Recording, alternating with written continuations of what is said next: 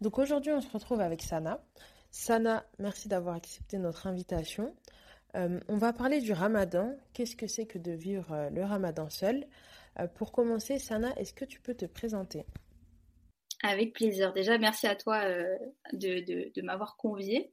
je m'appelle Sana, j'ai 23 ans. Je suis étudiante, je suis en fin d'études en marketing digital. là, je travaille dans les réseaux sociaux, dans la création de contenu. Et c'est à peu près tout. J'habite en France, banlieue parisienne. Et voilà. D'accord. Donc, euh, pour aller directement dans le vif du sujet, euh, qu'est-ce que le ramadan représente pour toi? Alors, euh, pour moi, c'est vraiment, c'est au fil des années où ça s'est un petit peu mieux défini pour moi. Mais aujourd'hui, en fait, si je peux résumer ça un peu grossièrement, c'est une mise à jour, on va dire, de, de, ta personne, de ta foi, de, de tes habitudes, de ta pratique. Euh, dans une sphère où euh, pendant un mois, euh, on se sent un peu plus protégé des tentations, on est dans un espace où on se dit que tous les musulmans de la Terre sont en train de vivre la même chose, de pratiquer de la même manière.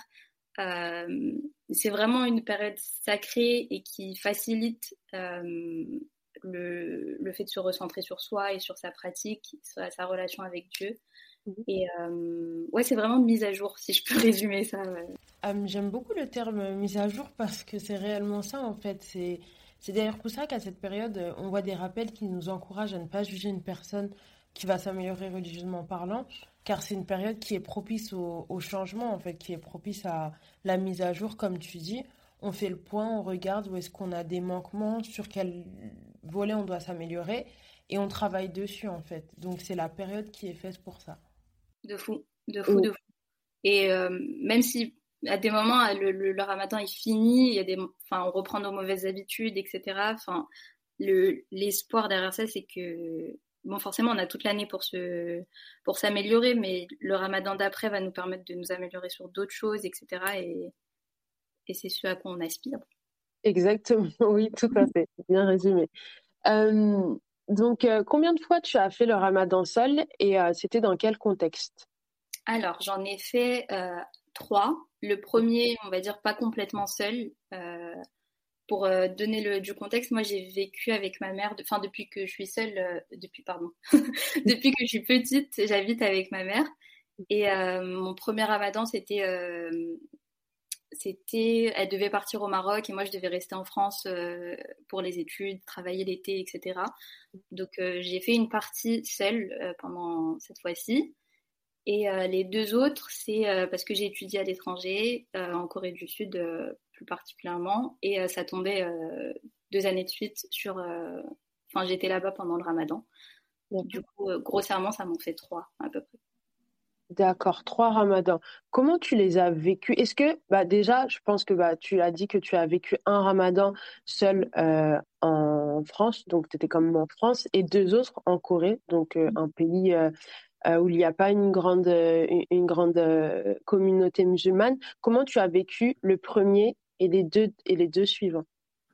Alors, le premier, c'est bien passé, mais après, vu que c'était la, la, première fois en fait où je me retrouvais seule, euh, il y avait quand même une grosse période d'ajustement, euh, même si j'avais mes habitudes ici, même si euh, techniquement il n'y avait pas grand-chose qui allait, qui allait changer à part la présence de ma mère, c'était quand même plus difficile de, de, s'adapter. Mhm. c'était aussi il y a plusieurs années et petit à petit j'ai de plus en plus construit ma foi et j'étais pas au, au, stade où j'en suis aujourd'hui il y a tant d'années donc c'était plus compliqué par rapport aux deux autres que j'ai vécu en Corée. Et pourtant, enfin, c'est paradoxal parce que c'est un pays où il y a vraiment une toute petite euh, communauté musulmane. Les, les, la nourriture, les, la communauté, les mosquées, etc. Ça fait pas, enfin, c'est, c'est pas facile par rapport à la France. Mhm. Mais je les ai mieux vécus euh, parce que euh, dans ma foi et dans mon, acheminement spirituel, j'étais, j'étais à une place un peu plus je sais pas comment résumer, je pense que tu as compris. J'étais mieux, on va dire. Tu avais pris un peu en maturité spirituelle, je sais pas. Ouais, c'est ça. C'est ça. D'accord. Mhm. Donc, ouais, les, les, deux autres se sont mieux passés, même si enfin ça reste quand même difficile. On est loin de sa famille et surtout, bah, on est loin de toutes ses habitudes. J'étais à Séoul, il n'y a qu'une seule mosquée. Euh, elle peut être loin de chez soi, alors qu'ici en France, même si on reste une minorité euh, religieuse, on a plus de, facilité. Il y a des mosquées dans à peu près toutes les villes, mhm. on trouve de la nourriture facilement, etc. Mhm. Donc euh, il y avait toute cette phase encore d'ajustement et de se recréer de, nouvelles, de nouvelles habitudes là-bas. Mhm. Mais au final, alhamdulillah, ça s'est bien passé. Est-ce que tu penses aussi que le fait que ça s'est très bien passé en Corée aussi. C'est pas parce qu'en en fait, finalement, tu es dans un contexte étranger où tu sais que tu n'es pas aussi entouré euh, qu'en France, bah, même si la première fois en France, ta mère n'était pas là, mais voilà, on est en France, c'est comme une communauté musulmane, comme tu l'as dit, tu as des boucheries halal, euh, tu as, des mosquées, tu sais que tu pouvais avoir des amis chez qui aller, euh, aller mmh. couper, etc. Enfin, il y avait du monde. tout ça pour dire que, est-ce qu'à l'étranger, quelque part, par rapport à cet éloignement, par rapport à cet isolement, tu te dis pas, bah là, je suis obligée de me prendre en main finalement, parce que je suis pas dans un contexte où euh, tout est à portée de main? De fou, à 100%. Et c'est quelque chose dont je parle souvent avec mes proches, euh, au-delà du ramadan, juste la pratique de l'islam en général. Je euh, j'ai plus ressenti le, devoir, on va dire, entre guillemets, de, mmh de devoir pratiquer, de bien pratiquer, de, m'améliorer à l'étranger parce que bah, justement, comme tu disais, tu as, beaucoup moins de facilité. Euh, le, aussi, le fait d'être seul, euh, tu n'as pas forcément de quelqu'un qui vient te motiver ou te dire vas-y, viens, on va à la mosquée, viens, on va faire ci, viens, on va faire ça. Mmh euh, tu un peu livré à toi-même, entre guillemets, et ouais, ça te pousse de fou à, à, donner, enfin, à produire beaucoup plus d'efforts parce que si tu le fais pas, c'est chaud oui, c'est vrai, c'est chaud en fait. Si tu le fais pas, bah, t'es pas dans le bon contexte en fait. Donc les jours vont passer, les 30 jours vont passer et c'est la fin du ramadan. Et qu'est-ce que ça fait finalement en fait? Exactement, exactement. Et euh, donc comment tu as décidé de t'organiser, de vivre ce ramadan loin de tes proches pour qu'ils soient un ramadan comme les autres? Est-ce que euh, par exemple tu allais beaucoup à la mosquée? En fait, comment tu organises ça dans un contexte où tu es dans un pays avec si peu de musulmans finalement? Mmh euh, déjà, ouais, comme tu dis, j'étais beaucoup plus organisée. En termes de, enfin, souvent, tu sais, à l'approche du Ramadan, même en France, on a souvent plein de planning, de, d'agenda, etc., qui, qui commencent à sortir. Et euh, j'ai beaucoup plus utilisé ce genre de support pour structurer, on va dire, mes, mes journées. parce qu'en même temps, j'allais en cours, etc. Et je suis pas justement après, il y a des personnes qui habitent dans des pays musulmans où toute la société est régie autour du ramadan, les horaires sont aménagés, etc. Là, du coup, euh, c'est encore moins le cas. Le fait d'être organisé, de se mettre des, horaires spécifiques pour euh, la récitation, le fait d'aller à la mosquée, euh, le fait de faire... moi, j'étais assez loin de la mosquée, donc je ne pouvais pas me le permettre tout le temps. Mais le fait de, de faire ça chez moi, euh, j'habitais en colocation aussi avec euh, des non-musulmanes. Mhm. C'était aussi euh, le bon moment pour euh, leur faire découvrir. Et honnêtement, ils étaient hyper intéressés. Ça permettait un peu, pas tous les jours, mais fin, de temps en temps, voilà, de regarder un dars ensemble ou de se poser autour d'une histoire. Mhm. Du coup, ça m'a, ça m'a permis quand même d'avoir vraiment des horaires dédiés à la pratique mhm. de manière quotidienne. Mhm.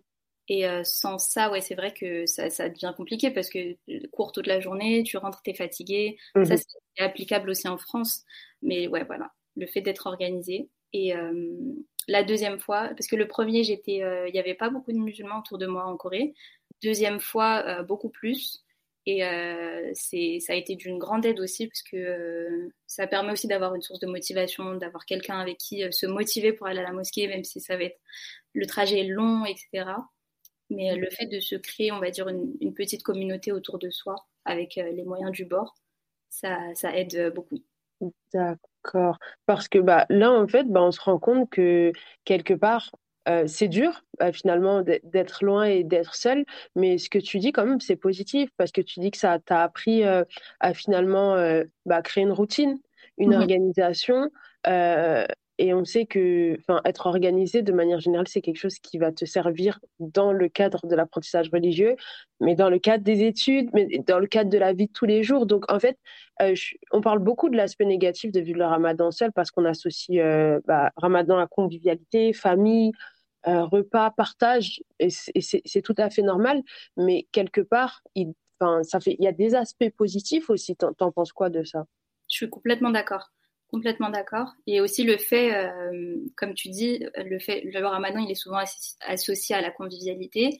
Et euh, selon les cultures, on a tendance à apporter des, des choses, enfin, de notre culture à la période du ramadan. Euh, le fait de, de se focaliser beaucoup sur les repas, qu'est-ce qu'on va manger. Limite, l'organisation, le planning du ramadan, il est plus centré autour de ce qu'on va manger que. C'est exactement ça. Et c'est trop grave. Et c'est pas censé être ça, en fait. Enfin, y a non, ça, il y a vraiment un souci à ce niveau-là. De fou, de fou. La, compétition, qui fait les meilleures briques. Euh... c'est le ramadan ou c'est Top Chef hein Je sais pas, il faut choisir vraiment. c'est exactement ça. Et donc, ouais, il y a beaucoup de choses culturelles qui, qui, qui, prennent une grosse part quand même de, de cette période. Et euh, bah, le fait d'être seul, certes, tu vas cuisiner, ben après, il n'y a, a, pas de mal à vouloir bien manger, etc. Mais euh, tu cuisines que pour toi, tu, tu, vas juste manger à ta faim. Et euh, cette part-là, on va dire, elle est un peu euh, mise sur le côté. Et ça te permet de te recentrer aussi sur l'essentiel parce qu'entre guillemets, il te reste plus que ça à faire. T'as pas la frénésie dans la cuisine. Est-ce que tout le monde va manger à sa faim Et, euh, donc ouais, ça te permet de vraiment te recentrer sur sur l'essentiel, de pas perdre autant de temps euh, sur des choses plus futiles. Ce que tu dis, c'est super intéressant. Et je pense que bah, quand on recontextualise aussi en tant que femme, finalement, dans, dans la famille, dans les périodes du ramadan, c'est nous qui cuisinons, hein, que ce soit les mm. mères ou les sœurs. Et euh, bah, c'est une charge en fait, c'est une charge mentale. Il n'y a pas de mal à cuisiner, il n'y a pas de mal à faire plaisir, etc. Mais il y a un moment où il faut se demander euh, est-ce que le temps que je prends à penser à mon menu entier du mois, faire les courses et faire à manger, c'est pas du temps que je, que, que je consacre beaucoup moins à la religion. Et c'est ça, en fait, le ramadan, euh, finalement, c'est un temps de, de, de, mise à jour, comme tu le disais euh, au début. Et mmh. euh, on a des objectifs religieux à améliorer, en fait. Et il y a, y a, un problème, hein. mais je pense, je trouve que c'est quand même bien, parce que je vois de plus en plus, justement, de discussions autour des, des repas. Ouais et euh, de la mesure. Je me souviens quand même, il y a quelques années, on voyait souvent des gens euh, bah, snapper euh, leur, leur table. Et je trouve que c'est quelque chose que je vois de moins en moins. Après, je sais pas si c'est mon cercle personnellement, les gens que je fréquente, mais j'ai l'impression qu'il y a quand même une conscientisation hein, qui se fait. Je suis d'accord avec toi, je suis d'accord avec toi. Et je pense aussi que peut-être ça a à voir aussi avec le fait que la parole est de plus en plus libérée et mhm. ça permet de de ramener une discussion parce qu'au-delà de, il y a le, temps de cuisine, etc. Il y a aussi le fait qu'on cherche à manger entre guillemets mieux ou enfin de meilleurs repas euh, encore plus, etc. que d'habitude. Et il y a toute la, la, partie euh, où bah, il faut faire la vaisselle, faut ranger, etc., Le fait que ça empiète, on va dire, sur la, la pratique généralement des femmes, euh, j'ai l'impression ouais, que c'est quelque chose qui a été de plus en plus mentionné que ce soit au sein de, des familles ou sur les réseaux, etc. Et ça a permis, de, comme tu dis, de, de, de mettre en lumière cette chose-là. Et c'est vrai que moi aussi, je vois beaucoup moins, enfin toujours, mais beaucoup moins qu'avant, euh, de, de, de tables snappées, de, de, préparation cuisine, etc. C'est bien, ça prouve que quand même, il y a, y a du changement. Oui, c'est ça. Alors aussi, euh, qu'est-ce que euh, tu aurais voulu savoir avant de vivre ton premier ramadan seul? Qu'est-ce que tu as vécu en fait lors de ton premier ramadan et tu te dis, ah oui, ça, euh, j'aurais bien voulu que quelqu'un me le dise. Quoi. Je pense vraiment, on en revient un peu à l'organisation, mais le fait de préparer en amont son ramadan, je ne me rendais pas compte d'à quel point c'est important avant de l'avoir fait seul. Donc c'est préparer son ramadan, c'est une période, enfin c'est quelque chose qu'on doit faire qu'on soit euh, entouré ou pas. Mais euh, pour, euh, pour ne pas se retrouver en fait premier jour du ramadan et en fait tu dois tout faire. Tu passes du tout au tout. Donc certes, il y a plein de choses que tu essayes d'implémenter dans ta vie tout au long de l'année, mais là tu passes direct à il faut jeûner toute la journée, il faut prier, il faut prier tarawih, il faut, faut lire, il faut réciter, etc. Et le fait de ne pas avoir bien préparé en amont je sais pas, sur un mois, sur deux semaines à l'avance, mhm. euh, tout ça. J'aurais vraiment aimé comprendre à quel point c'est important. Et là, quand tu parles de préparation, tu parles euh, ton programme Ramadan, mais aussi euh, organisation au niveau des, des horaires, comme tu as parlé de Tarawi, des repas aussi finalement, parce que oui, on passe pas toute la journée à la cuisine, mais il faut quand même manger quelque chose le mhm. soir. Donc tu parles vraiment de manière générale, c'est ça? Manière générale et plus particulièrement spirituellement. Le fait de, je sais pas, tous les jours essayer de, après l'achat, de prier peut-être deux prières surérogatoires, mais juste histoire de se remettre dans le bain, on va dire, mhm. et euh, ne pas passer euh, du, jour avant Ramadan au jour d'après, où euh, tu, dois, tu veilles toute la nuit, tu pries, etc. Juste histoire de reprendre les bonnes habitudes, peut-être se mettre à, jeûner quelques jours dans la semaine, de réciter, de, enfin, c'est des choses en fait qu'on devrait faire, c'est vrai, genre toute l'année, mais quand on le fait pas forcément, c'est bien de, de se préparer le, en amont, on va dire.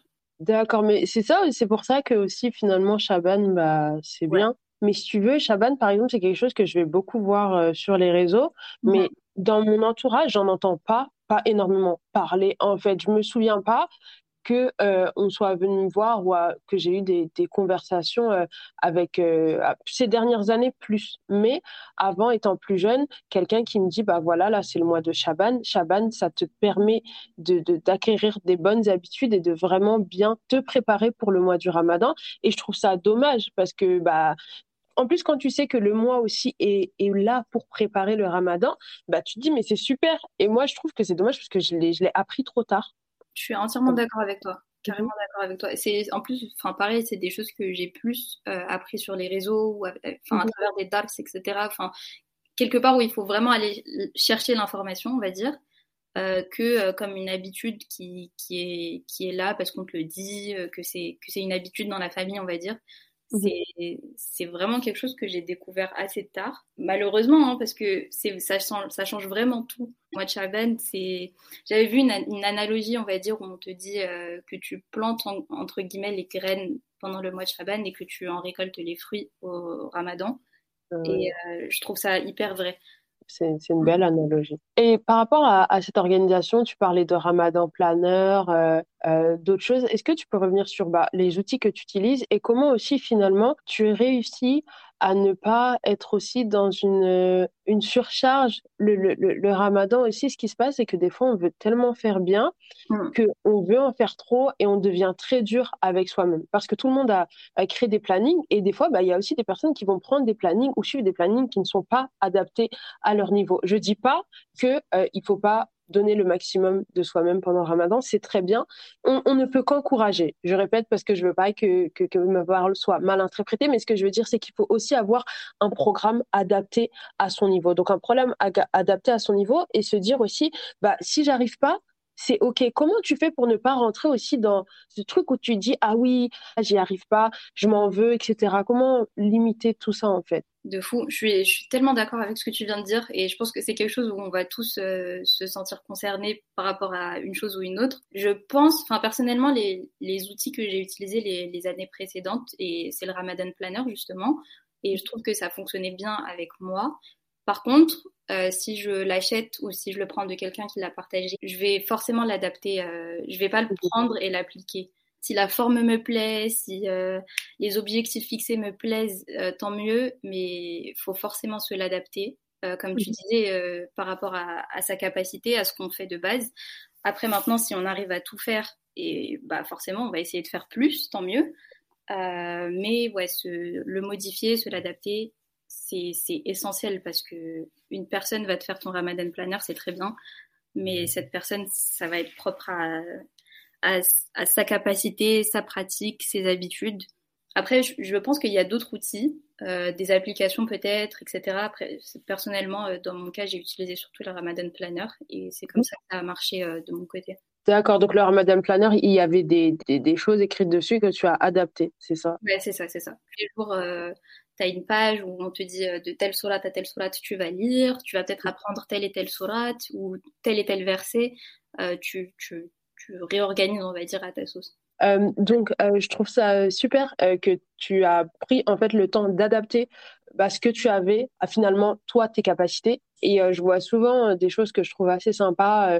quelle bonne action tu peux faire aujourd'hui Je pense que c'est des choses qui sont accessibles pour tout le monde. Je pense que ce qu'on peut dire en tout cas sur ce sujet, c'est de vouloir faire et, donner le maximum de soi. Bah, c'est vraiment top et c'est ce qui est encouragé.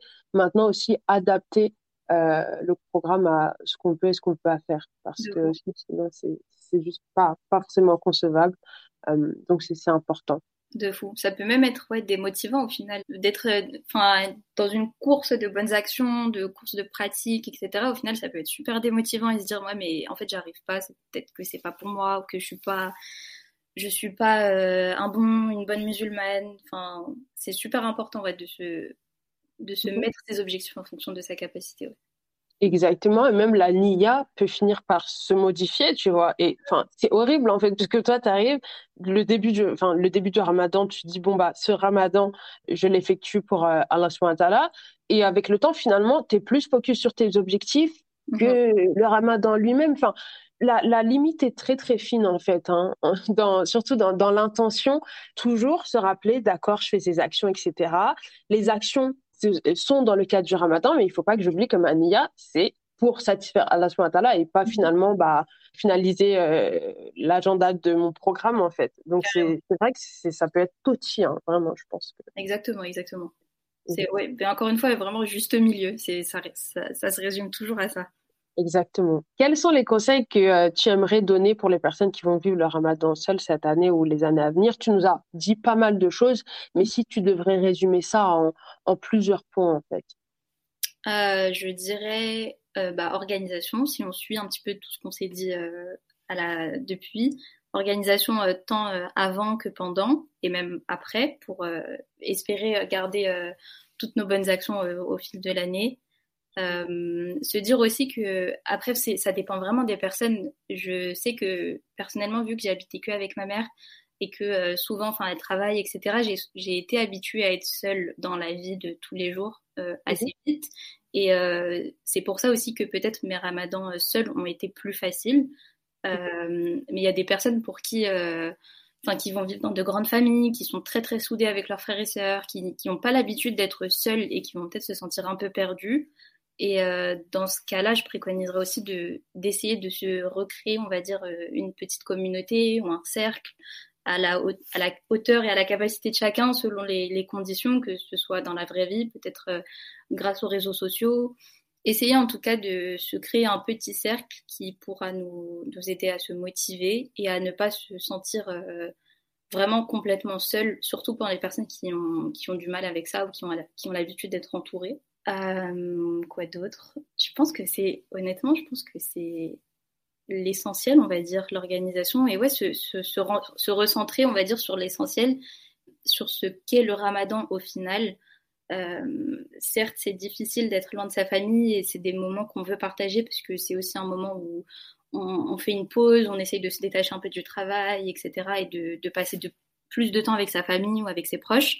Mmh Mais quand même essayer de, de se dire que c'est un mois qui est consacré à, Allah et euh, c'est pour ça qu'on a été créé. Enfin, vraiment se, se, dire que certes ça va être dur, mhm. mais euh, la, la, récompense ne peut en être que, que, plus grande. Merci beaucoup Sana pour avoir partagé avec nous euh, tous ces conseils. En tout cas, c'était un plaisir, vraiment. Merci beaucoup de, de m'avoir convié, de, de m'avoir invité. Et j'ai vraiment beaucoup, beaucoup aimé cet échange. Et j'espère que ça servira aux personnes qui écouteront. Pareillement, euh, c'était un échange très euh, instructif, on a beaucoup appris. Et euh, oui, franchement, le but hein, de, de, de, cet enregistrement, c'était de pouvoir aider les sœurs à avoir une meilleure vision de ce qu'est le ramadan seul et de se dire que finalement, bah, vivre le ramadan seul, c'est pas une calamité. Oui, c'est plus compliqué. Oui, le mois du ramadan est un mois de, de convivialité et d'échange, mais si certaines peuvent le faire, d'autres peuvent le faire aussi. Après, on le répète et on le dit, chaque personne a son histoire. Carrément. Maintenant, on, peut quand même le faire en s'adaptant à euh, sa personne. Voilà, c'est sur cette note euh, qu'on voulait finir et souhaiter un bon ramadan à tout le monde. Et voilà. Exactement. Ramadan Mubarak Karim et euh, merci beaucoup.